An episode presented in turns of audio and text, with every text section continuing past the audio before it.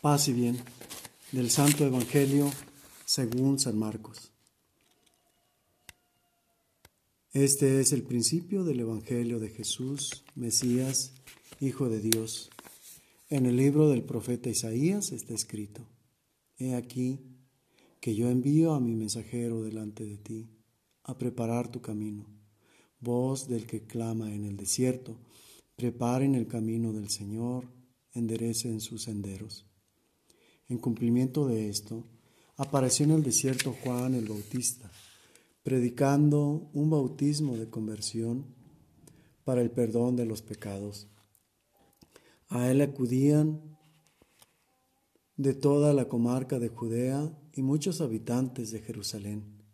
Reconocían sus pecados y él los bautizaba en el Jordán. Juan usaba un vestido de pelo de camello, ceñido con un cinturón de, cuerdo, de cuero, y se alimentaba de saltamontes y miel silvestre. Proclamaba, ya viene detrás de mí uno que es más poderoso que yo, uno ante quien no merezco ni siquiera inclinarme para desatarle la correa de sus sandalias. Yo los he bautizado a ustedes con agua, pero Él los bautizará en el Espíritu. Palabra del Señor.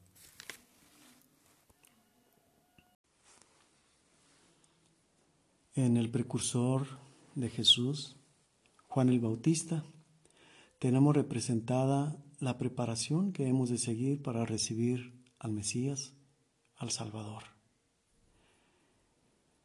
Este hombre que vestía con ropajes austeros, la piel de camello, el cinturón de cuero, nos indican de qué manera hemos de poner nuestra atención no en los accesorios, sino en el verdadero valor.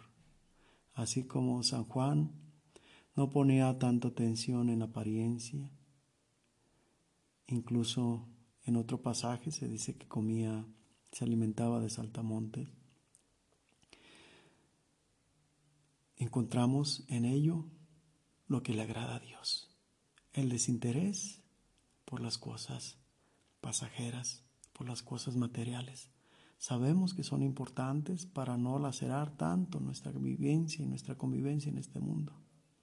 Pero cuando no son indispensables o cuando hay cosas más importantes, no debemos entregar tanto nuestra persona a ellos. Es decir, si hay algo más importante que lo material, tenemos que dejar lo material suspendido de lado.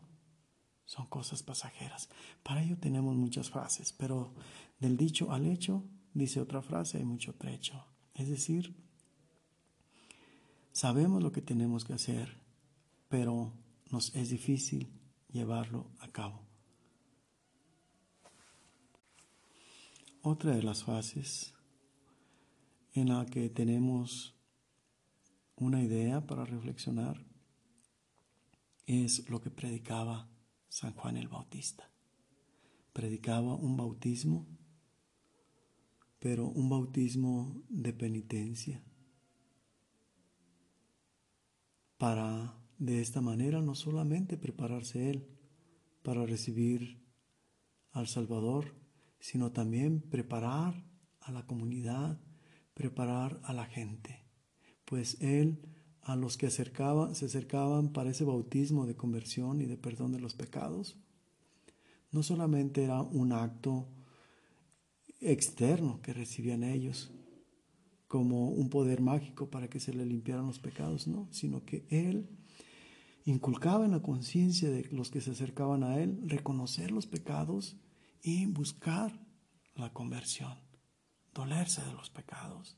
Eso lo seguimos teniendo vigente en la Iglesia Católica con el sacramento de la reconciliación, de la penitencia.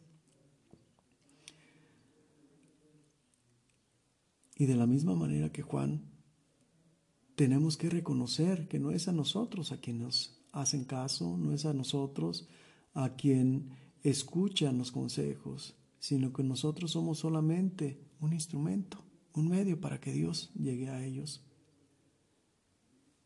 Y hemos de decir también como San Juan del Bautista, Yo vengo representando o vengo preparando los corazones para alguien que viene después de mí, de quien no soy digno ni siquiera de desatar las correas de sus sandalias.